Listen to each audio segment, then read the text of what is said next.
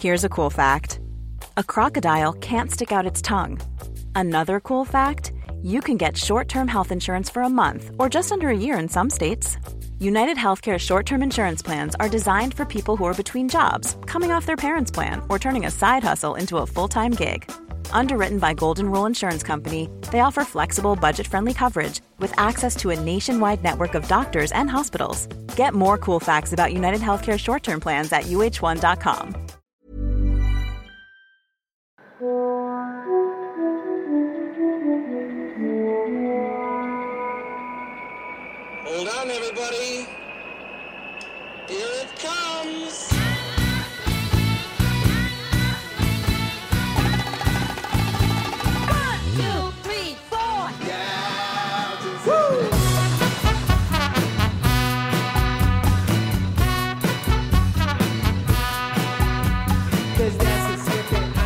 Le podcast du gravel et du bikepacking, épisode 196, ici Richard Delhomme. Vous le savez, j'aime l'Espagne et surtout les Espagnols, j'aime la Belgique et surtout les Belges. Et j'en profite pour saluer Nicolas Verhelen. Et surtout, j'aime les psychopathes, les gens bizarres, ceux qui ne rentrent pas dans le moule, ceux qui vont au bout de leurs idées et refusent les compromis. Avec Olivier Jadoul, je suis servi au-delà de mes espérances les plus folles. En octobre, Olivier partira de Bruxelles pour rejoindre Barcelone. 1650 km, objectif 90 heures, soit 3 jours et 18 heures. Alors oui, j'entends déjà les grincheux s'exciter en disant que c'est 3, 440 km par jour, que ce n'est pas exceptionnel, que c'est juste un rythme de vainqueur sur la Transcontinental Race. Mais cela reste exceptionnel, surtout pour un boxeur qui ne connaissait rien au vélo. Bonjour Olivier. Bonjour. Bon alors Olivier, c'est quoi ton problème? Euh, mon problème, c'est l'ultra distance. J'ai découvert. chez. Comment on passe de la boxe au vélo? Euh, quand on se découvre, en se découvrant, je te dirais, en se redécouvrant tout simplement. Allez vas-y, je te laisse, je te laisse détailler. un- bah, allez, pour euh, pour revenir un peu, on va faire un petit retour en arrière. Un petit retour, oui. Oui, je crois que ça va être important quand même pour comprendre parce que ce qui a le ce qui a dénoué tout ça. Moi, j'ai fait euh, ben, euh, plus de cinq ans de boxe anglaise, de MMA. J'ai été champion en jiu-jitsu brésilien au niveau européen, au niveau national en Espagne. Et il y a à peu près trois ans de cela, euh, j'avais un petit peu tout ralenti, on va dire, pour laisser un peu de temps à mes enfants, à mon travail, parce que j'ai quand même papa de, de quatre enfants. Et il y a donc il y a deux ans survient un gros changement dans ma vie. donc je me sépare.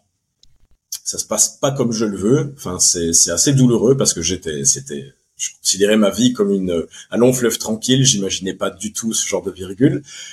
Et ça m'affecte énormément. Ça m'affecte énormément. Ça me fait remettre un peu tout en question sur ma carrière. Euh, des tas de choses du passé surviennent, si tu veux, et j'y fais face. Moi, à ce moment-là, je décide d'y faire face.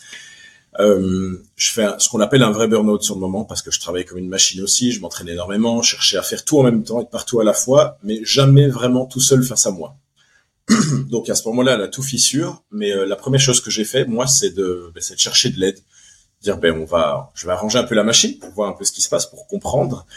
Et dans tout ce gros changement, on va dire quand j'ai commencé à remettre un peu tout le puzzle en ordre, j'ai toujours été très transparent avec mes enfants. Euh, je me suis assis avec eux un jour, comme on le fait chaque semaine, et je leur expliquais. Je leur ai dit, ben papa est pas en super forme pour l'instant. Vous l'avez compris. Je faisais mes allers-retours euh, chez ma psy quasi toutes les semaines. J'avais décidé d'y aller vraiment à fond, de, de me remettre, de me soigner. Et je leur explique ça vraiment en toute franchise. Euh, On est sur notre petit cercle au salon en train de discuter. Et je leur dis par contre, euh, je veux quand je sors de là, on fasse quelque chose de spécial et plus grand que la vie pour montrer au monde qu'on est capable de, de ressortir gagnant de tout ça et qu'on peut vraiment montrer l'exemple. Et là, je leur dis, ben, qu'est-ce qu'on peut faire, les gars? Vous avez une idée? Alors, mon premier, il me dit, ben, ah, ben, tu peux refaire un combat. Je dis, mais non, c'est fini, les combats. Là, il y a un- on fait table rase, on recommence à zéro. Et mon autre fils, qui est, qui à ce moment-là lisait le livre des records, me dit, ben, tu vas nous battre un record du monde. Euh, ce sera visible par tout le monde et puis tu vas pouvoir passer un beau message. Gros moment de silence et là tu te dis, ouais, pourquoi pas? Et là, je leur dis, on y va. Dans la minute, mon fils est monté chercher le livre, il est redescendu, on a scanné le livre un petit peu, on a regardé ça, et puis euh, on a passé deux trois coups de fil. Euh, bon, d'abord, ils m'ont proposé de sauter du 12e étage dans des boîtes de caisse. On a cherché des tas de trucs comme ça. Et puis, au dernier moment, j'ai vu un vélo passer sur les images. Alors, pourquoi? Est-ce que c'est quelque chose qui me suit depuis longtemps? Et je m'en rends pas compte J'ai vu ce vélo passer. J'ai dit, c'est ça que je vais faire. Je vais faire du vélo. j'avais jamais fait de vélo. J'avais aucune expérience dans le dans le cyclisme. Et quand je te dis zéro, c'est j'avais jamais enfilé la combi. J'avais jamais mis de chaussures. Enfin, je savais pas de tout ce que c'était qu'une vitesse moyenne. Euh, donc voilà, on a discuté avec l'équipe du Guinness qui m'a dirigé vers la vers la WUCA, la World Ultra Cycling Association, qui m'a tout de suite booké un créneau, m'a dit ben voilà, là où tu es en Espagne, il y a un premier record à prendre, 2000 km, telle ville à telle ville, et j'ai dit oui. Moi tout de suite j'ai dit oui. Euh, je me suis pas posé de questions, et on va dire qu'à partir de ce jour-là, ma vie a changé. Aussi simple que ça. J'ai pris deux mois pour me remettre en forme. Euh, et dans la dans la foulée, j'ai acheté le vélo. Alors quand le vélo est arrivé, j'ai compris que les problèmes commençaient sérieusement parce que je me suis dit qu'est-ce que c'est que ce sport? Euh, J'ai connu des trucs, hein. J'ai connu des sports, j'ai fait des épreuves, j'ai escaladé sans câble, j'ai eu peur dans ma vie. Mais le cyclisme, c'est ce que j'ai connu de plus dur jusque maintenant. C'est c'est pas humain. Mais qu'est-ce que c'est tellement bon. Et voilà donc comment l'aventure s'est lancée je m'excuse d'avoir confondu euh, boxe et euh, jujitsu brésilien, mais je ne savais même pas que le jujitsu brésilien existait. Donc euh, déjà toutes eh ben mes excuses. J'ai fait de la boxe aussi. Hein. Ah mais de la boxe euh, anglaise, française, parce que là pareil, je ne maîtrise pas. Moi, je fais 74 J'ai commencé par la boxe anglaise, donc, qui est juste les points, le dessus. Euh, on travaille que le dessus et j'ai vite, en fait, quand j'ai quand j'ai emménagé sur l'Espagne, j'ai j'ai bougé vers l'Espagne. J'ai quitté la Belgique en 2008 pour m'installer en Espagne. Là, j'ai euh, découvert le jiu-jitsu, donc qui est un, un art au sol, vraiment en kimono, où on fait des clés de bras, où on gagne en fait en soumettant l'adversaire, ou alors en gagnant en points. J'ai découvert ça, et de fil en aiguille, très rapidement, vu que je maîtrisais plutôt bien la boxe et plutôt bien le jiu-jitsu, mais que j'étais pas excellent dans, dans un des deux arts, mais le MMA, ça m'a parlé rapidement parce que j'étais capable d'assimiler toutes les informations, les mettre ensemble. Le MMA, après, c'est une combinaison de tous les arts martiaux que tu mets ensemble et le but, c'est de pouvoir envoyer une information rapidement à ton adversaire pour le dégoûter, tout simplement. Le MMA, c'est quoi? C'est une assurance? Euh, C'est les arts martiaux mélangés, le Mixed Martial Art. Donc, c'est vraiment tout arts martiaux confondu et on a créé des règles à partir de là, tout simplement. Donc c'est vrai qu'à première vue, pour personne, les personnes qui connaissent pas, ça peut paraître ultra violent, euh, ultra fort parce qu'on en véhicule un message, des images très fortes, mais c'est euh, quelque chose qui me correspondait beaucoup à ce moment-là. Tu cherchais la bagarre, toi, hein, je suis sûr. au lycée, t'étais un, un bagarreur, toi, au lycée. T'as dû avoir des emmerdes. Un petit peu, ouais, quand même. Pourquoi t'es parti vers un truc, euh, bah justement, en étant bagarreur euh, Pourquoi ça t'a amené quoi de d'aller vers des arts martiaux, euh, bah finalement assez violents quand même? Ouais. Tu pouvais pas faire du judo comme tout le monde? Non, euh, moi, la première fois que je suis passé devant une salle de boxe, je m'en rappellerai toute ma vie. Euh, j'ai vu un grand cœur, moi, quand je suis passé devant euh, la salle de boxe, j'ai vu des, des, mecs se mettre sur la tête. alors, ça remonte à mon passé, on va dire malheureusement et bien heureusement, parce que c'est ce qui m'a forgé. J'ai eu une enfance avec un papa un petit peu un petit peu poussé sur les coups, qui, qui était assez violent, assez brutal physiquement. Donc, on va dire que quand tu grandis dans ce genre d'environnement, entre guillemets, même si mon environnement était très correct, mais voilà, de ce côté-là, il y avait cette affection qui était différente. Moi, j'avais assimilé l'amour à la violence à ce moment-là. Donc le jour où j'ai vu que ça existait, que ça pouvait se pratiquer, je me suis dit bah génial, je vais me lancer dedans. Mais ça m'a pas, ça m'a pas permis d'exceller au niveau où j'aurais pu parce que j'allais plus chercher la violence quand je combattais que l'art martial en lui-même. Donc forcément, tu as forcément un plafond à un moment qui te bloque et j'avais les réflexions de mes entraîneurs qui me disaient toujours, tu vas chercher les coups qui font mal et ça a pas de sens la boxe, l'art martial, c'est pas ça à la base. C'est euh, vraiment un travail physique, mental. C'est une déroute de l'adversaire. Enfin, c'est tout un, jeu d'échecs. Et moi, je comprenais pas ça à ce moment-là. Donc, c'est pour ça que ben, quand j'ai eu la remise en question, la première chose que j'ai fait, c'est de dire, j'ai pas commencé avec les bonnes bases. Donc déjà, j'en veux plus de tout ça. Donc en fait, si je comprends bien, alors déjà vis-à-vis de des arts martiaux en eux-mêmes, toi t'exprimais plus de une sorte de colère avec ça et tu passais à côté du côté euh, euh, oubli dans les arts martiaux qu'on peut mhm. lire euh, dans le tir à l'arc et le zen. et quand tu as eu ton, ton petit burn-out, tu as complètement laissé les, tu as complètement laissé les arts martiaux. Tu as complètement délaissé cette partie-là. Ouais, c'est ça. C'est ça. C'est ça, exactement. Qu'est-ce qui t'a attiré dans le vélo que tu ne retrouves Le- pas et en...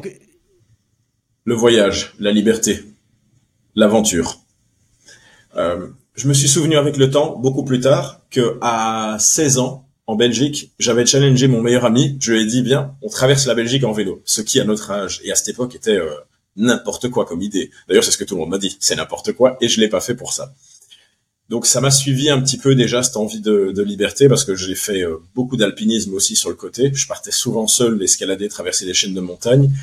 Euh, J'avais cet amour de l'aventure, du risque, et toujours là aujourd'hui d'ailleurs, très très présent. Et je pense que dans le vélo, j'ai vu une façon de pouvoir voyager, m'exprimer à travers le voyage, à travers la cette liberté d'être libre comme l'air, tout simplement. Bon, alors qu'est-ce qui est le plus dur? Se prendre des coups en boxe ou alors avoir mal aux fesses? Les fesses. c'est même pas mal aux fesses. Tu sais quoi? C'est même pas mal aux fesses parce que là, j'ai passé un stade où euh, c'est fini. Je fais tellement de kilomètres par semaine. Euh, c'est la douleur physique en général que ça ça génère. Allez, tu vas faire de la boxe, du MMA, ce que tu veux. T'as mal à des points bien précis. T'as mal aux cuisses parce qu'on a travaillé les cuisses. T'as mal un peu au ventre parce qu'on a reçu un peu, un peu de coups. T'as mal aux biceps en général beaucoup. Mais je suis rentré encore hier de 80 bornes que j'ai quand même tapé assez fort. T'as mal jusque dans les ongles. C'est ça la différence. C'est, euh, c'est, mais c'est spécial. C'est, très difficile à décrire. C'est plus une fatigue, de, une, une, une douleur profonde peut-être en vélo pour toi, plutôt Ouais, qu'une douleur, ouais. une douleur de surface. En boxe, Ouais, peut-être c'est la, c'est la carapace qui prend des coups. C'est que la, capa- que la vraiment ça. carapace. Tu prends des coups, c'est en surface au final, parce que tu te répares le lendemain et tu repas, tu reprends. Et là, en vélo, tu donnes ton âme en fait là-dedans, parce que quand l'extérieur commence à piquer, c'est au fond que tu vas chercher. Tu vas chercher très très loin. Et d'ailleurs, ce que je dis à chaque fois, c'est ça a été ma deuxième thérapie, le vélo. Euh, quand j'ai fi- j'ai travaillé avec ma psychologue sur ma, ma psychanalyse, je l'ai fini au moment où j'ai commencé le vélo, parce que quand t'es 6 heures sur le vélo, 4, 6 heures les premiers 100 kilomètres comme ça sur le vélo, que ça pique, ben t'es seul face à toi-même. Et il y a pas d'arrêt, il y a pas de pause, il y a pas de ronde, tu vas boire et tu recommences. Tu roules, et tu roules, et tu roules jusqu'à ce que tu arrives à ta destination, et tu te parles à toi-même, du coup.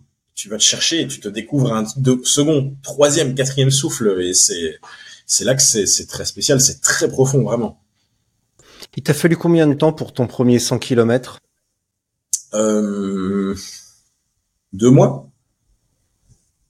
J'ai avancé très vite parce que j'avais euh, à ce moment-là pour mon premier record euh, sept mois pour me préparer pour partir et j'étais surtout euh, seul livré à moi-même, c'est-à-dire que j'avais pas pris de coach, j'avais rien de tout ça. J'étais sur YouTube, euh, j'ai euh, suivi un peu un processus moi-même pour comprendre comment monter, démonter un vélo, le fonctionnement, ce qui était important à surveiller. Donc les 100 premiers kilomètres, oui, en deux mois, je les ai faits. C'était pas agréable, hein, je te cache pas.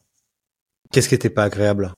À la, la sensation, la douleur, je me rappelle, c'est des, c'est des aiguilles qui te rentrent dans tout le corps, les 100 premiers kilomètres, tu, mais vraiment, j'ai l'impression, je me disais, je vais mourir, en fait, c'est, je vais mourir, je vais mourir à cause de la douleur, sans rigoler. Parce qu'aujourd'hui, 100 kilomètres, ben, euh, je veux dire, oh chouette, quand on, vraiment, quand je vois dans les entraînements arriver, je je dis, oh chouette, bon, allez, c'est une belle balade. Mais, euh, il y a, il y a un an, c'était pas ça, quoi. Et donc le premier record, si j'ai bien compris, c'était une traversée euh, ibérique, donc une traversée de l'Espagne, Oui. Espagne-Portugal. Ouais. Euh, 2000 kilomètres que tu as fait en 1000 Non, kilomètres. 1000, 1000, oui, c'est ça, 1000, oui. Ouais, 1050 kilomètres très exactement, euh, que je devais faire en 48 heures. Alors, euh, chose que euh, malheureusement c'était beaucoup de bricolage encore à ce moment-là, dans le sens où ben, je découvrais tout ce monde-là. J'ai fait une erreur fatidique énorme. Euh, c'est le jour même. Qu'est-ce qui s'est passé? On sait toujours pas l'expliquer, mais j'ai pris le chemin alternatif euh, que Google te propose, avec un dénivelé mais explosé complètement, et j'avais un vélo de tri pour partir. Donc, en gros, on l'a fait en, c'était censé être 4000 mètres de D+. On l'a, j'ai pris euh, 10 000 mètres de D+, si je dis pas de bêtises. Et je l'ai fait en 60 heures finalement parce que ben, on s'est perdu, recommencer. Ça a été validé, donc euh, je suis très content. Mais voilà, si je devais repartir aujourd'hui, j'arrangerais ce temps rapidement. Mais voilà, on l'a fait en 60 heures sur les 1050 kilomètres. Donc 1000 kilomètres, 1050 kilomètres, 10 000 de Ouais. D+, 60 heures. Ouais. En autonomie ou avec un avec une petite équipe derrière? Avec une petite équipe, avec un petit van qui me suivait, qui me nourrissait, qui me permettait de récupérer la nourriture et repartir. Donc tu, euh, tu roules quasiment, tu roules quasiment non-stop ou tu opères des petites pauses? Tu fais comment sur un truc comme ça? Euh, Sur un truc comme ça. C'est quoi le découpage d'une journée comme ça pour aller euh, pour faire ça? C'est quoi ton découpage quotidien?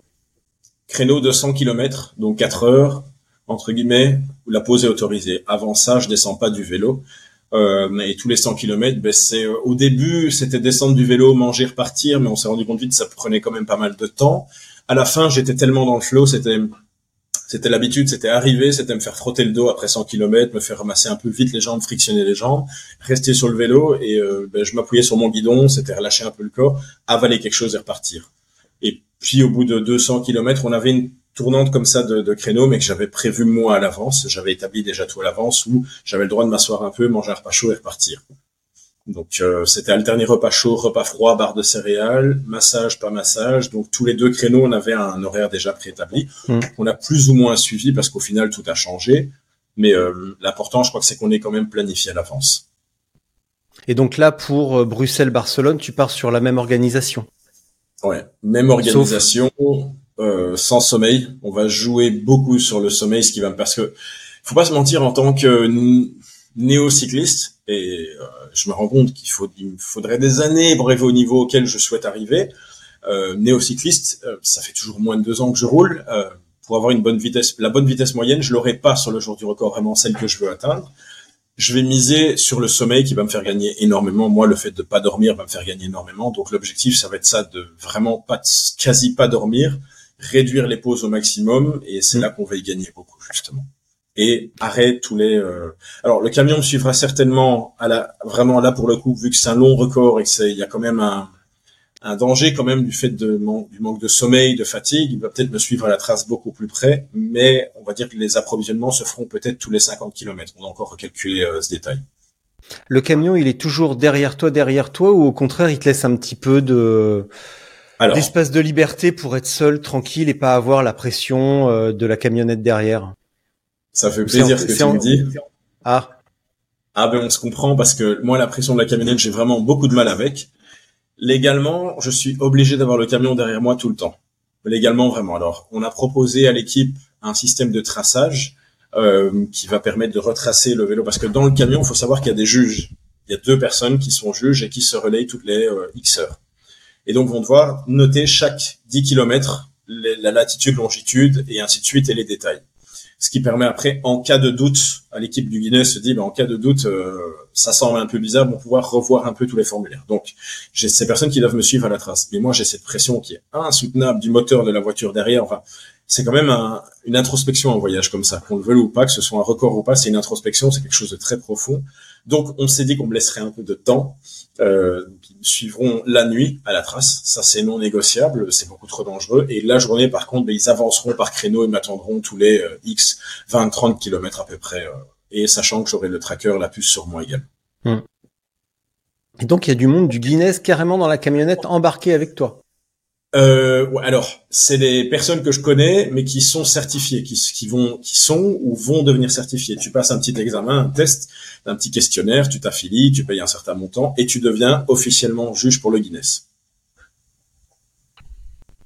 C'est pas, euh, on, on, va, on va se le dire très clairement, c'est pas de tout repos un projet comme ça parce que c'est pas uniquement se dire, ben, je m'entraîne pendant 12 heures par jour à rouler c'est un projet énorme autour à gérer. C'est une équipe à gérer, c'est euh, des inscriptions, c'est une communication que seul moi peux faire avec l'équipe euh, du Guinness en anglais où on discute quasi toutes les semaines. À partir de maintenant, on va discuter presque toutes les semaines. On vérifie comment ça avance. Enfin voilà, me demander des tas de détails. Et, et après, c'est pareil aussi. Il y a un avant et un après. Donc c'est vraiment toute une gestion de projet énorme au final. Et tes enfants, ils vont comment? Bien. Bien. Ils ont dit quoi jusque-là? Ils sont contents que tu, tu ailles euh, jusqu'au bout de, de, de l'idée, de, ton, bah, de leur idée finalement? Parce que c'était pas ton idée, c'est la leur. Oui. Eh ben là aujourd'hui ils me suivent. Euh, ça fait un peu tarte à la crème et bateau, hein, ce que je vais te dire, mais c'est ma plus grande motivation aujourd'hui. Vraiment. Euh, ils sont avec moi jour et nuit. Euh, savoir que quand je les ai, donc je les ai une semaine sur deux, moi je les élève tous les quatre seuls. Donc la semaine où je les ai, ça arrive pendant tout l'été. Ben, souvent, ce que j'ai fait pour pas couper la journée avec eux, c'est de m'entraîner la nuit. Donc me faire mes chiffres de nuit, c'est-à-dire que je commencerai à 22 heures et je finirai à minuit sur le sur le. Et bah du coup en fait c'est génial parce qu'on a un story une routine. Ils viennent d'eux-mêmes s'asseoir à côté de moi et puis ils Mm. me remplissent mes bouteilles, ils m'amènent des trucs. Il y a ma fille qui est avec le téléphone en train de surveiller sur Swift et de parler aux autres, etc. Donc ils me ils me supportent à 150%. C'est peut-être même pas assez de dire encore 150. C'est vraiment un c'est c'est loyal. C'est on se, on se supporte l'un l'autre et quand parfois ça va pas trop, ben j'ai une petite vidéo de leur part qui me rappelle qu'il faut y aller, il faut pas lâcher. Donc euh, voilà. Alors justement, parlons-en. Quand ça va pas, qu'est-ce qui se passe? Qu'est-ce que tu as mis en place comme euh, routine euh, et comme pensée parade? On va employer les termes euh, précis. Ouais. Euh, quand justement il y a un petit peu de parasitage, Mhm. quand il y a des doutes, quand il y a des euh, euh, qu'est-ce que tu fous là, mais pour qui tu te prends euh, Regarde ton gabarit, euh, t'as pas l'air d'un cycliste. euh, Ouais. alors déjà, à quoi, à- quels sont les parasites? Les, les parasitages, qu'est-ce qui, qu'est-ce qui se passe? Le nain quand il arrive, qu'est-ce qu'il dit? Ah, voilà, j'adore ce moment. C'est, on se comprend tellement. C'est la première fois que j'ai cette discussion parce que je me sens tellement seul dans ces moments-là. Euh, alors le nain là, il intervient souvent au début. Donc euh, dans les 50 premiers kilomètres, si je suis pas de bonne humeur, j'ai mal digéré avant de partir, ça commence par des petites voix négatives. euh, mais qu'est-ce que tu fous là? Enfin, c'est n'importe quoi. Tu devrais retourner travailler. C'est pas, ça a pas de sens. Ça fait mal pour rien. Euh, ça m'arrive très souvent encore de craquer, de descendre du vélo, de me mettre à pleurer de douleur ou m'énerver simplement parce que je comprends même pas ce que je fais. Je suis pas dedans, je comprends pas. Euh, dans ces moments-là, euh, je me parle à moi-même et je me récite des mes psaumes de motivation comme je les appelle. Je, je me cause tout seul et euh, je me rappelle à quel point euh, je suis. Ça va, ça, ça peut faire anti-humilité, hein, ce que je vais te dire, mais je me rappelle à quel point ce que je fais est exceptionnel. Et je me le répète une bonne dizaine de fois pour que ça commence à rentrer, parce que ben, je parle à mon, mon subconscient, je sais à quel point le subconscient n'a pas le, le sens de l'humour, donc faut lui dire les choses fortes. Je me rappelle à quel point ce que je fais est exceptionnel et surtout que j'ai une mission. Je me rappelle que j'ai une mission de vie aujourd'hui qui est de transmettre aux autres justement que là d'où je viens, on peut ressortir. Et je me le répète et je crie. Hein. Je suis dans la rue généralement sur le bord avec mon vélo à côté. Je fais le tour de mon vélo et je me répète les choses et je me tape sur la poitrine très fort. Et puis euh, et puis il y a un moment où ça ça repart. C'est le c'est le premier souffle qui revient en général. Ouais, donc quand j'ai vu des euh, en Andalousie, quand j'ai vu des panneaux, euh, des petites affiches euh, avec ton portrait, avez-vous déjà vu cet homme? C'était toi après avoir été euh, chopé par les caméras vidéo, en train de hurler dans la rue, en train de te taper dessus. Ouais. Ok, très bien. On n'est pas loin. C'est, on n'est pas loin de la folie dans ces moments-là, mais c'est un, c'est une introspection, c'est un dialogue avec son âme, je pense, dans ces moments-là. C'est, je t'avoue qu'au début, j'avais difficile dans le sens où j'avais les petites mauvaises voix qui revenaient assez souvent par rapport à l'estime de moi, tout simplement. Mm. Euh, forcément, ben, en fait, je pense qu'il y a le, la zone de confort qui est cette espèce de, de, de diable intérieur de toi qui va te, et là, c'est vraiment vicieux. C'est cette espèce de voix intérieure qui va te ramener sur ton sofa. Dire, mais viens, on est bien là-bas. Et je vais te faire une confidence, hein, vraiment, sans honte. Euh, il y a pas si longtemps encore, je faisais, euh, j'étais parti sur un 250 km d'entraînement, j'étais un peu fatigué, j'avais les enfants la veille, j'avais peine le temps de récupérer, enfin voilà, beaucoup de choses en tête. Et sur la route, écoute, j'ai une voix qui me disait, mais alors, euh, j'étais en souffrance, j'étais en vent de face, enfin, c'était vraiment pas agréable. Et j'ai une voix qui me disait carrément, Olivier, appelle Anthony, donc mon meilleur pote, il est là toujours quand j'ai besoin de lui, appelle-le, dis-lui que ton pneu s'est crevé, tout va bien, on le dira personne, et puis on rentre dormir. Mais t'imagines Et je me rappelle rouler, être un peu divagant, et me dire allez c'est bon, on le fait, et au dernier moment me dire mais non c'est hors de question, je me regarderai pas en face si je fais ça, et je sais pourquoi je fais ça, mais voilà pendant 30 secondes, une minute, jusqu'où l'esprit peut aller te ramener et te chercher, et c'est là qu'il faut se battre avec soi-même, dire mais non non non, j'ai ma fierté, j'aime ce que je fais, et il faut se donner des, des mots forts positifs, et puis et on repart quoi. Quand tu euh, quand tu combattais, t'avais ces Ouais. euh, tu avais toutes ces euh, toutes ces euh, tu as- alors là on a parlé du nain. Alors juste une précision pour le nain. Euh, je prends l'exemple du nain parce que en fait euh, c'est le en France ou dans plein d'autres pays on va plutôt parler de pensée parasite, on va parler de démons. Euh, donc cette petite voix comme tu l'as très bien dit qui dit mais euh, qu'est-ce que tu fous là? Allez viens, euh, on rentre, on le dira à personne, Ouais. on s'en fout, c'est pas grave. Et en Espagne, en fait, ils appellent ça le nain. Donc, euh, t'imagines euh, un petit peu comme dans Fort Boyard, euh, le nain qui Ouais, arrive ouais. avec sa clochette Ouais. et qui te dit euh, "Allez, viens, amigo, on rentre à la maison." Ouais, ouais, euh, j'ai pris le- l'exemple parce que toi, t'habites à Malaga. Et en fait, euh, le, culturellement, les, les Espagnols vont plutôt parler du nain. là où on va parler du démon, du, du, petit diablotin, qui, la petite voix intérieure qui dit bah allez, c'est bon, on rentre, bien. Ouais. Allez. Est-ce que tu avais ça Est-ce que le nain te parlait quand tu quand tu combattais? Ou t'étais complètement drivé par dirigé par la par la colère, par la haine et par la violence? Non, non, c'est c'est c'est pas quelque chose de normal hein, de partir combattre comme ça. Euh, déjà à la base, je pense, on est, on est tous en se bagarrant quand on est petit, on joue euh, des, des, jeux physiques, mais partir, euh, comme je dis, te diriger vers la mort entre guillemets, c'est pas humain. Donc forcément, j'entendais ces voix. C'était au moment surtout du du trajet. Je me souviens. Donc je montais dans la, on montait dans la voiture en, équipe, on partait. Et là, tu as un moment de down, il n'y a plus personne qui parle, on est un peu fatigué, on est, on est un peu desséché parce qu'on parle la plupart de nous en, pour la peser, on est en sous-poids. Et je me rappelle toujours à ce moment-là, j'entendais des voix et qui me disaient, mais qu'est-ce que tu fous là, quoi? Enfin, c'était le dimanche, les combats la plupart du temps, donc tu pourrais être en repas de famille, euh, tu pourrais être tranquille à la maison. C'est le dernier, on arrête après, je le disais tout le temps d'ailleurs, c'est le dernier, on arrête. Et puis, euh, puis voilà, tu te surpasses, tu gagnes, tu découvres l'adrénaline. Et, euh, mais jusqu'à la minute avant le combat, moi, je me faisais dessus, hein, j'étais pas bien j'avais la nausée, je, enfin, j'étais, j'entendais toutes sortes de trucs comme, et à chaque fois c'est la même chose, c'est, c'est le dernier, c'est promis. Voilà, je me parle à moi-même, c'est promis, c'est le dernier. Et quand tu, deux, trois, quatre, cinq ans comme ça. Et quand tu montes sur le ring, qu'est-ce qui se passe? Qu'est-ce que tu fais ou qu'est-ce qui se passe pour que tu euh, oublies tout ça et que tu euh, bah tu cognes? Enfin, je suis désolé de le dire ainsi, j'ai pas les mots, je maîtrise pas du tout les, je maîtrise pas du tout les, les trucs comme ça et je le dis de manière un peu euh, bah, cavalière parce que je maîtrise pas. Mais tu montes sur le ring et ton objectif, ta mission, c'est de taper sur l'autre. Qu'est-ce qui fait et qu'est-ce que tu dis, qu'est-ce que tu te dis pour euh, stopper toutes ces voix intérieures et dire au nain ferme ta gueule?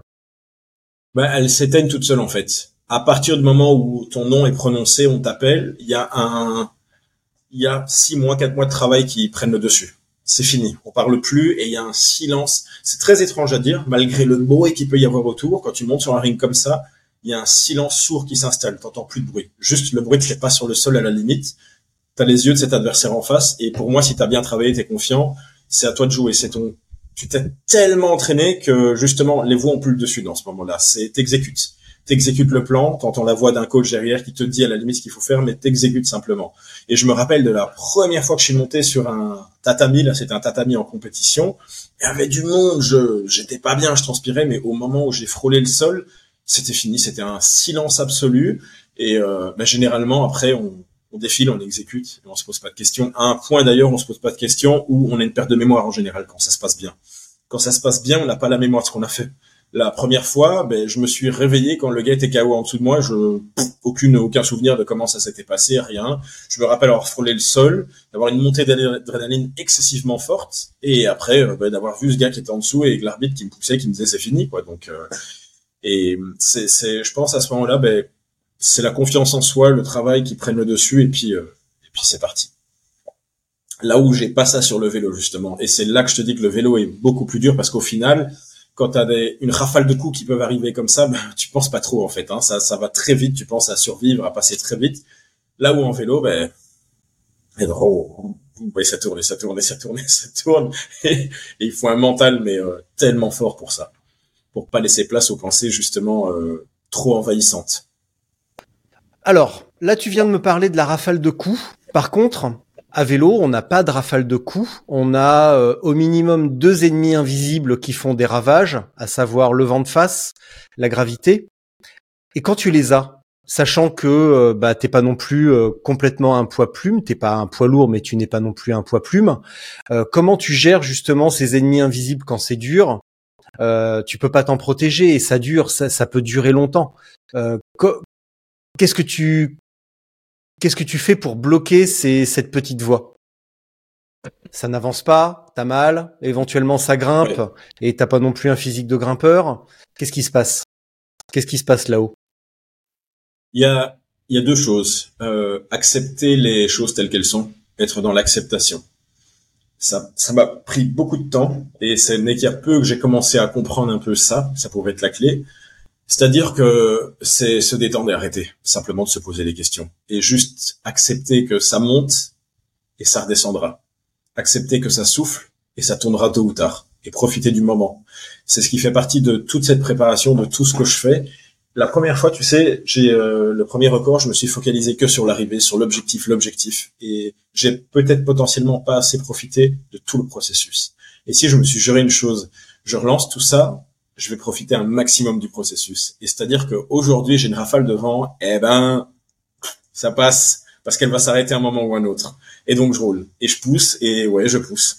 J'ai rencontré il y a il y a trois mois quand j'ai traversé le sud du Portugal en entraînement en vélo, un vieux monsieur et qui traversait toute l'Europe en vélo.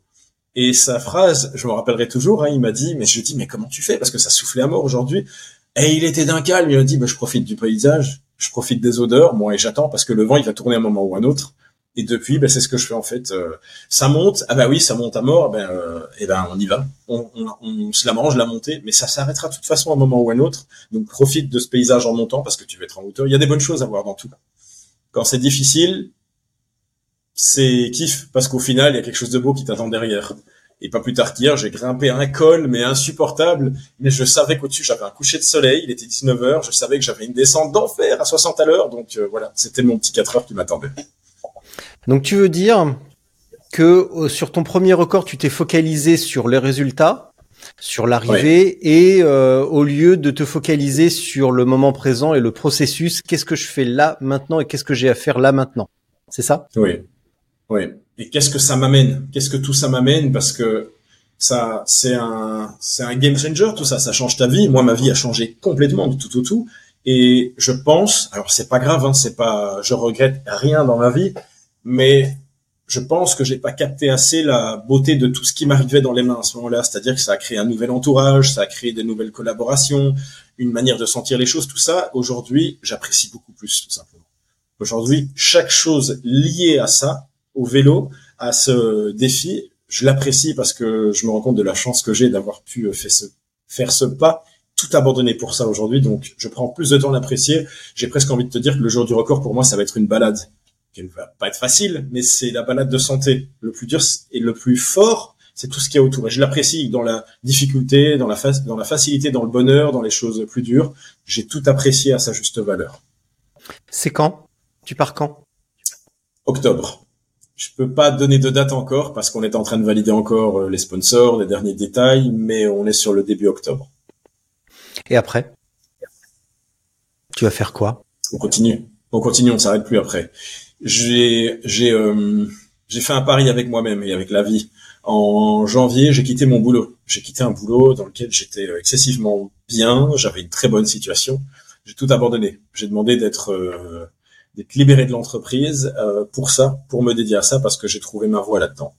Donc le pari est tenu. Il va falloir travailler dur, mais je m'arrête plus. On repart après l'année prochaine. C'est un record par an, j'ai pas envie de dire deux parce qu'on risque de me dire que je m'étale de trop, etc. Enfin voilà, j'ai la tête qui fonctionne à 400 heures toute la journée, mais c'est un record par an, c'est euh, pulvériser un record par an, mais c'est pas de nouveau, je, te le répète, hein, c'est pas le record en soi le plus important, c'est pas la page du Guinness, c'est un remerciement, c'est sympa parce que je vais laisser quelque chose pour mes enfants, mais le record c'est un petit centre comme ça et c'est ce qui gravite autour, c'est ce que je peux apporter au monde autour. Parce que je vais quand même te faire une aparté euh, un peu spécial dont je ne parle pas encore et que j'ai pas encore révélé, on va dire, au grand jour. Donc, euh, je vais te révéler, tout ça en exclusivité. Euh, on va remonter très rapidement dans le temps, vraiment il y a très longtemps, euh, quand je suis né, pour t'expliquer quelque chose qui est clé par rapport à ce que je suis en train de faire maintenant. T'as un petit peu de temps pour que je t'explique tout ça vite fait Attends, normalement, quand il y a un truc comme ça, attends, je le sors, je le sors, Ah mince. Ah, je suis désolé, des fois ça. Oh Inès. Voilà, voilà, c'est quand même, c'est quand même beau. Attends, je vais déjà préparer les, je vais déjà préparer les, voilà. Énorme. Et en fait, je vais te faire une confidence. Moi aussi, je suis en train de préparer des citations de films parce que je regarde énormément de films et j'adore ponctuer mhm. certaines discussions avec des citations de films. Et je suis en train de me faire une librairie de citations de films que je vais pouvoir balancer en lieu et place des roulements de tambour et des. Euh... Cool. Voilà. Trop fort. J'adore. Eh bien voilà, c'est à toi. J'ai tout le temps qu'il faut. Euh, on va remonter rapidement quand même dans le temps. Je vais te le faire brièvement, mais que tu comprennes à quel point tout ça me tient à cœur. Euh, à ma naissance, si tu veux, moi je suis né donc au Togo, en Afrique, et à ma naissance, il y a quelques trucs qui se sont pas très bien passés. Euh, j'ai chopé en fait pour le faire simple, j'ai attrapé un virus qu'on n'a pas détecté tout de suite, un microbe qui a rongé une partie de ma hanche. Et, mes parents l'ont vu quand j'avais un an, quand j'ai commencé à marcher seulement, parce qu'ils ont vu ben, que j'avais un décalage, je marchais pas comme tout le monde. Ils se dit mais qu'est-ce qui se passe? Donc euh, de là en fait, s'en est commencé une bataille contre le temps et avec les médecins pour comprendre ce qui se passait, voir comment on pouvait rattraper ça. Malheureusement, c'était pas rattrapable, on pouvait pas revenir en arrière. J'avais une grosse partie de mon os qui avait été euh, qui avait disparu. Euh, donc à partir de là, on a commencé une série d'opérations pendant presque dix ans approximativement, où j'ai subi chirurgie sur chirurgie chaque année. Euh, c'est les moments, les années les plus dures de ma vie parce que j'ai souffert énormément et je peux dire que la, la douleur, j'ai dansé avec à ce moment-là. J'ai vu des choses très très dures. Des, enfin, c'était chaque été pratiquement en chirurgie où je me faisais ouvrir, rouvrir, fissurer les os. Donc, euh, si t'as jamais vécu d'opération, c'est la chose la plus douloureuse que tu puisses connaître parce qu'il y a, enfin, il y a une période après qui est excessivement douloureuse. À cette époque-là, faut savoir qu'on maîtrisait pas bien les, euh, euh, les, les, produits pour alors je trouve plus le mot maintenant pour t'endormir tout simplement on utilisait des gaz. Sur les enfants c'était pas bien dosé. Donc il est arrivé certaines opérations où moi je me suis réveillé euh, le produit avait quasi pas fonctionné. Donc en termes de douleur j'en ai un sacré paquet et euh, surtout en termes d'interdiction, c'est-à-dire que la vie m'a très vite fait comprendre que ben, c'est mort, tu feras rien de ta vie, enfin si c'est la partie physique, tu l'oublies. Je me souviens que vers 10-11 euh, ans, j'en avais ras-le-bol. C'est de, réapprendre à marcher chaque année, de réapprendre à me reconstruire, d'être charcuté par des médecins qui essayaient tout ce qu'ils pouvaient hein, pour, euh, pour y arriver. Et vers 10-11 ans, j'ai annoncé à mes parents et aux médecins, j'ai dit moi j'arrête tout, c'est fini, c'est pas possible, enfin je peux pas. Là, les médecins m'ont dit, bah, ok, bah, good luck, mon pote, on se revoit en quelques années avec une scoliose, avec un corset, puis tu feras, je me rappelle de cette phrase, mais tu feras jamais de sport. Par contre, tu oublies le sport, tu peux pas. Euh, moi, j'ai été à contresens, forcément, et le temps est passé. J'ai un feu qui s'est installé en moi à cause de tout ça, et j'ai commencé à me construire justement et à m'entraîner. En fait, je me suis jamais arrêté de m'entraîner. Et preuve est-elle, quand j'ai revu mon médecin d'enfance qui m'avait traité vers, euh, je pense qu'il devait avoir 20 ans, 21 ans, ah, il n'a pas compris. Hein. Il m'a dit, t'arrêtes jamais de t'entraîner, c'est sûr, mais il comprenait pas. Ça a défié toutes les lois de la nature, euh, ce que j'avais pu produire au final. Et ça, c'était au, c'était au Togo ou en Belgique? En Belgique. En Belgique. je suis resté au Togo euh, très peu de temps. On est parti en Belgique pour ça, parce que ben, pour trouver les bons médecins, on a voyagé beaucoup, on a cherché des médecins, et, euh, et à partir du moment où on s'est installé à Bruxelles, ben, c'était, euh, je te dis, c'était voilà, mon lieu de vacances. Moi, c'était les hôpitaux. C'était les hôpitaux et c'était post-opération. C'était des lourdes opérations hein, de, de 6-7 heures facilement, et puis c'était post-opération, c'était rentrer à la maison, c'était être plâtré parfois sur tout le corps pour pas bouger parce que j'étais très agité. Euh, c'était euh, ramper vers les toilettes la nuit. Enfin, c'est pour te dire l'état physique, t'es plus qu'un légume, quoi. très tôt, donc c'est apprendre à survivre un peu, à survivre face à cette espèce d'interdiction de la vie de devenir toi-même.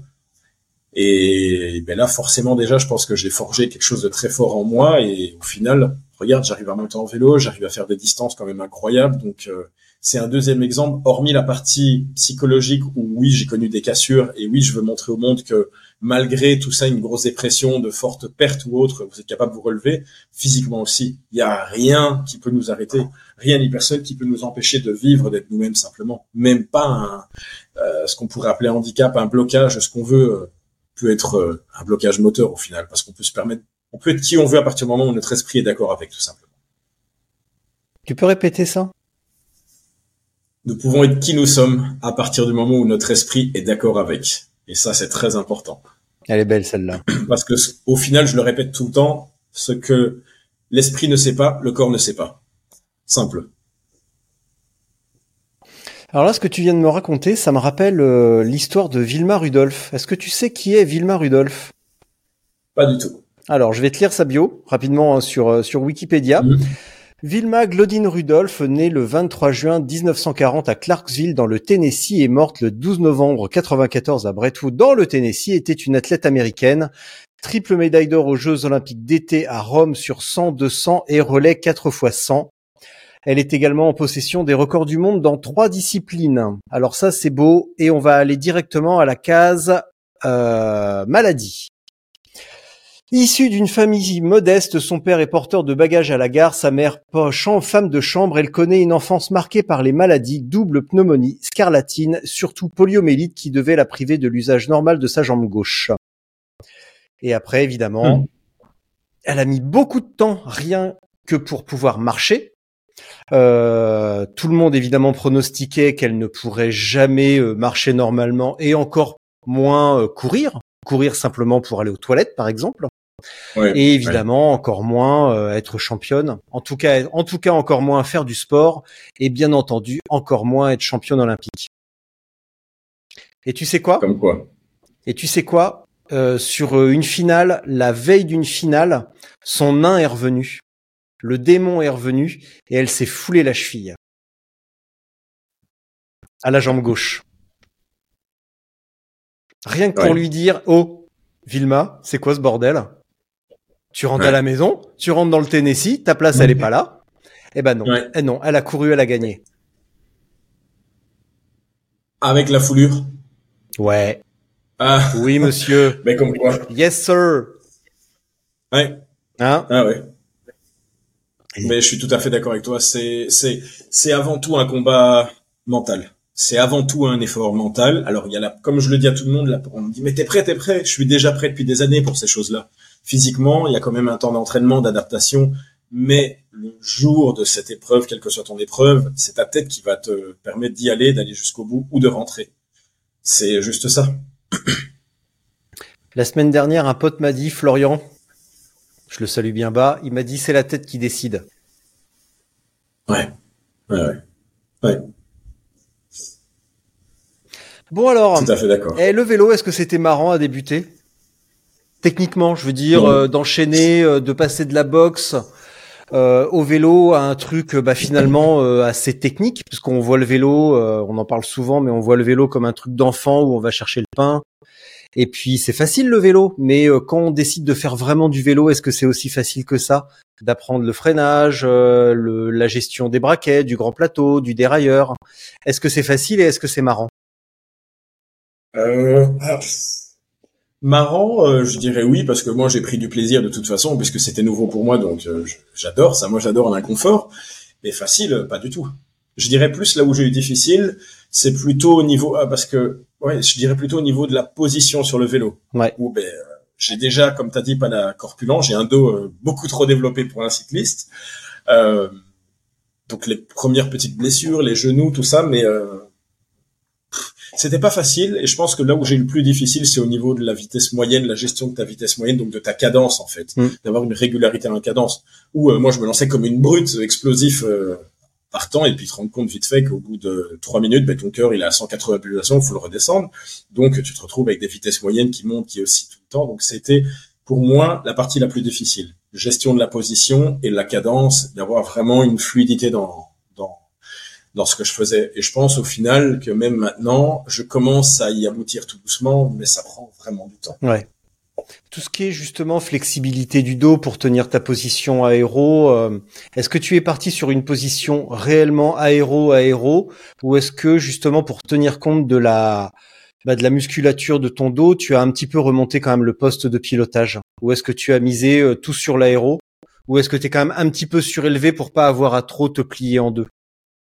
Euh, oui, je suis quand même un peu surélevé. Alors déjà, la première chose que j'ai fait, c'est de m'accompagner d'un spécialiste dans la biomécanique, l'étude de posturologie quand même. Mm.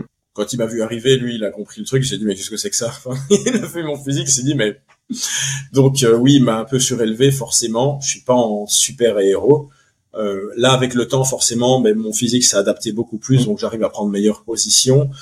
Mais sur une distance aussi longue, de toute façon, clairement, comme je le répète, c'est pas euh, ce que je cherche le premier, l'aérodynamisme, parce que j'ai pas la vitesse moyenne d'un cycliste pro, ni même intermédiaire. Donc, euh, ce qu'on va chercher, c'est le confort surtout. Pour tenir, euh, c'est le confort pour pas avoir trop d'engourdissement des mains, pour avoir- pas avoir trop de blessures de dos, etc. C'est plus le confort, être dans une bonne position. C'est comme le MMA. Moi, c'est c'est un peu ça. Je suis capable de prendre plusieurs informations et les utiliser à bon escient en mélangeant un peu de chacun et pas y aller à 300% dans chacune. Et le vélo, c'est pareil au final. J'ai travaillé beaucoup les positions héros. J'arriverai jamais à une position d'un triathlète, par exemple, d'un mec sur un Ironman. mais j'arriverai à prendre, on va dire, un 30% d'un cycliste, 30% d'un, d'un aéro, 30% de, pour arriver à une combinaison qui va m'aller parfaitement sur une longueur euh, comme celle que je vais faire. Est-ce que tu t'es affiné un petit peu, euh, parce que je suppose que tu as t'as un petit peu euh, arrêté sur la muscu ou en tout cas euh, la muscu lourde et l'explosivité. Euh, et avec avec le vélo avec les, les heures d'endurance etc est-ce que tu t'es affiné un petit peu ou est-ce que tu as gardé quand même une corpulence de boxeur?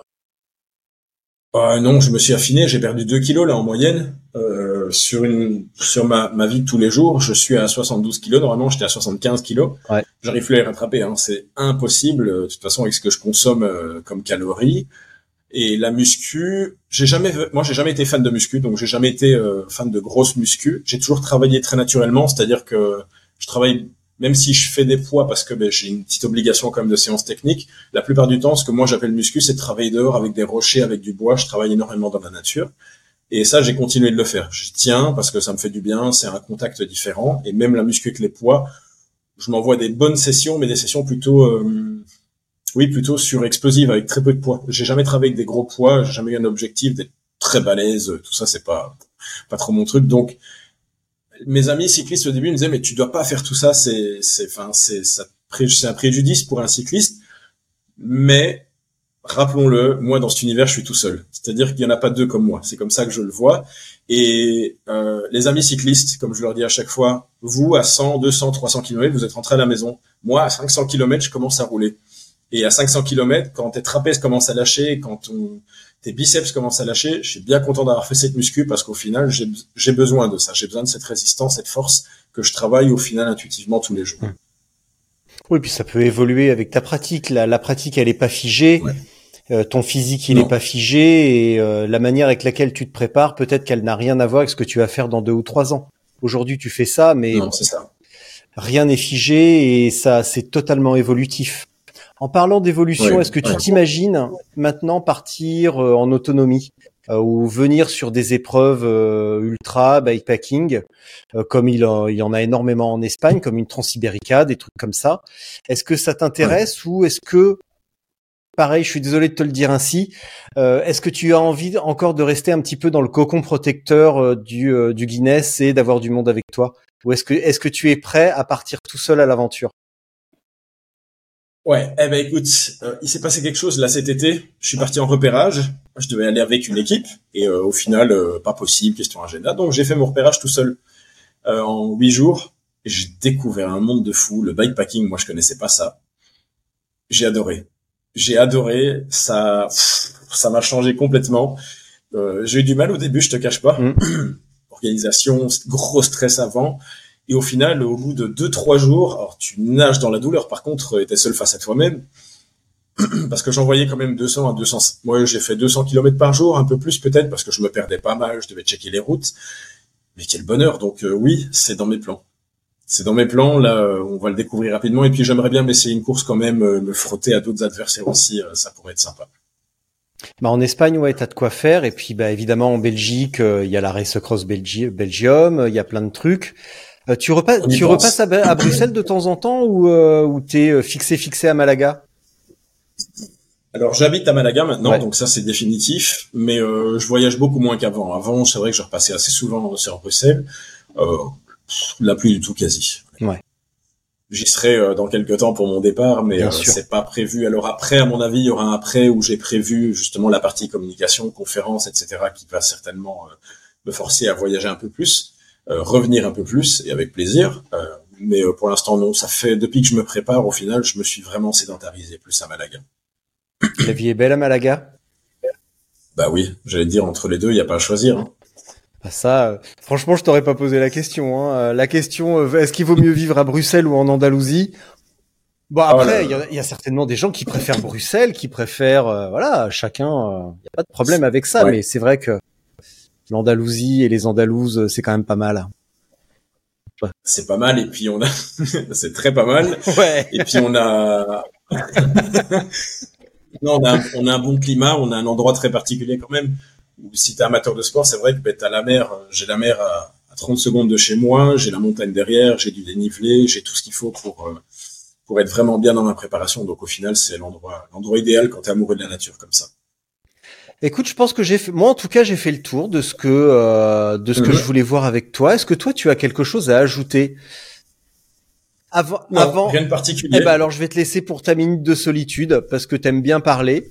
La minute de solitude, c'est un espace d'expression personnelle. Je vais couper mon micro, couper la caméra. Euh, je reste là, donc euh, quand t'as fini, moi je, je reviens te voir et je coupe l'enregistrement et on peut commencer, continuer à parler tous les deux. Mais voilà, si t'as as un message à faire passer, tu le dis. Donc euh, Olivier, d'ores et déjà, bah merci beaucoup. Euh, je te re- je Ouais. te reprends dans quelques minutes, dans quelques instants ou quelques secondes en fonction de ce que tu as à dire. Et en tout cas, merci, bravo. Euh, merci de m'avoir, Merci. euh, merci de m'avoir, euh, d'avoir partagé ton projet. Et, euh, et puis vraiment au plaisir de te croiser, euh, soit à Bruxelles pour le, le départ, soit quand je retournerai, j'espère. euh, quand je retournerai en Andalousie, parce que j'ai bien, bien l'intention d'y retourner quand même. Mhm. À tout à l'heure, à tout de suite même. À tout de suite. Euh, alors c'est très spécial comme moment. Moi j'ai un message à, à faire passer et qui est, je pense, très important parce que tout le monde vit un moment ou un autre, euh, un moment de découverte, de redécouverte de soi. Et ce que j'ai envie de vous dire, si vous m'écoutez là maintenant, c'est si vous faites face à un moment difficile, vraiment très difficile, de profondeur dans votre vie, profondeur de votre âme, allez-y, lancez-vous et n'ayez pas peur et plongez. Faites ce qu'il faut pour vous découvrir, pour vous connaître mieux, parce que c'est uniquement en se connaissant bien à 100% qu'on traverse les plus belles épreuves après. Et puis surtout, surtout, surtout, euh, quelle que soit l'épreuve que vous vivez, qu'elle soit physique, qu'elle soit mentale, sachez qu'il y a une fin à tout et il y a surtout une belle fin à tout parce que l'univers est assez intelligent que vous pour vous préparer à des, des épreuves que vous pouvez soutenir, que vous, auxquelles vous pouvez subvenir tout simplement. Et rappelez-vous de la lumière qu'il y a derrière. Voilà, c'est vraiment mon, mon plus beau message que je puisse vous passer aujourd'hui, c'est n'abandonnez pas, quel que soit le moment difficile, il y a de la lumière qui vous attend, il y a une fenêtre ouverte qui vous attend, et là, ça peut exploser, et il n'y a pas d'âge pour ça. Ça peut être à 20 ans, 30 ans, 40, 50, 60 ans, il n'est jamais trop tard. Et j'espère en tout cas que ce que je fais vous aidera et vous illuminera dans votre route. Et euh, je n'en serai qu'un homme heureux. voilà pour mon petit message. Te revoilà. Voilà, attends, je coupe l'enregistrement.